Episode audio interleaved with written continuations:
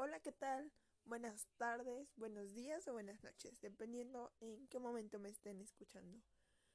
Soy Carla Valeria Cordero Velázquez y soy estudiante de la licenciatura en Administración de Empresas de la Universidad Benito Juárez. En este momento me encuentro grabando un podcast para la materia de contabilidad de costos. Estoy cursando actualmente el cuarto semestre de mi carrera. Bueno, pues yo les hablaré un poco sobre qué es la contabilidad de costos, las cuentas del costos y un poco sobre las cuentas T. Así que para comenzar vamos a hablar sobre qué es la contabilidad de costos. Bueno, pues esta es el área encargada de la planeación, la clasificación, acumulación, control y asignación de costos empresariales. El objetivo principal es promover información sobre los costos de diferentes aspectos dentro de una empresa. Eh, esto eh, con el fin de tener un mejor análisis financiero. Tener información financiera comprensible es fundamental para el buen manejo de una empresa.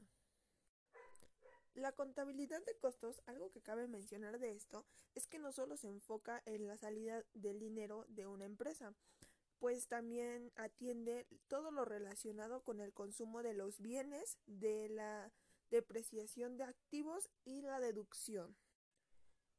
Estas tiene como, bueno, la contabilidad de costos tiene como características que es simple, la rapidez, la adaptación, eh, la precisión y la escalabilidad. También puedo agregar que hay cinco tipos de costos en la contabilidad, estos son el costo fijo, los costos variables, los costos de operación, costos directos y costos indirectos. Dentro de la contabilidad de costos también tenemos cuatro objetivos principales, que es recopilar y analizar costos de manera relevante. El segundo objetivo es contar con información contable detallada el tercero es analizar la contabilidad y el cuarto es cuidar los activos de la organización. Como sabemos, un activo son los bienes y derechos y los pasivos son las deudas y obligaciones que tiene la empresa. Dentro de los ingresos que podemos tener en la empresa pueden ser las ventas o los servicios y dentro de los egresos podemos tener los costos de venta, los gastos de operación generales, el mantenimiento, el servicio de distribución, los salarios, las rentas o los servicios públicos. En las cuentas del costo podemos encontrar lo que es el almacén, que podría ser almacén de materia prima, almacén de artículos terminados, almacén de materiales indirectos y almacén de producción en proceso. También podemos encontrar lo que son los costos de producción de lo vendido, es el costo de la venta. Eh, esta, pues prácticamente es lo que nos costó adquirir el producto para poder venderlo posteriormente a un precio diferente donde obtengamos ganancias. Y finalmente, su última cuenta del costo son los sueldos y los salarios por aplicar. Son todas las nóminas que tenemos para poder realizar el producto.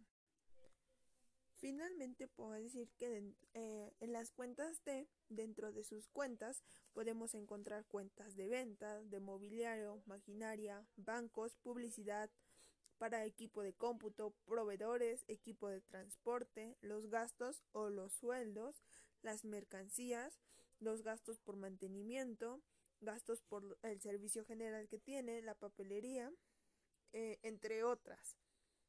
También eh, una cuenta T arriba de la T va a ir el nombre de la cuenta que mencioné anteriormente. O sea, todas las que mencioné anteriormente puede ir cualquiera de esas arriba. Del lado del lado izquierdo van a ir el debe, que son los cargos que se tienen.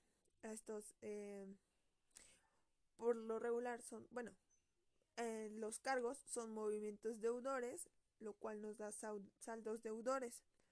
Y por otro lado, o sea, por el lado derecho, tenemos el haber, que son los abonos, eh, y esto son suma, la suma de los abonos son movimientos acreedores.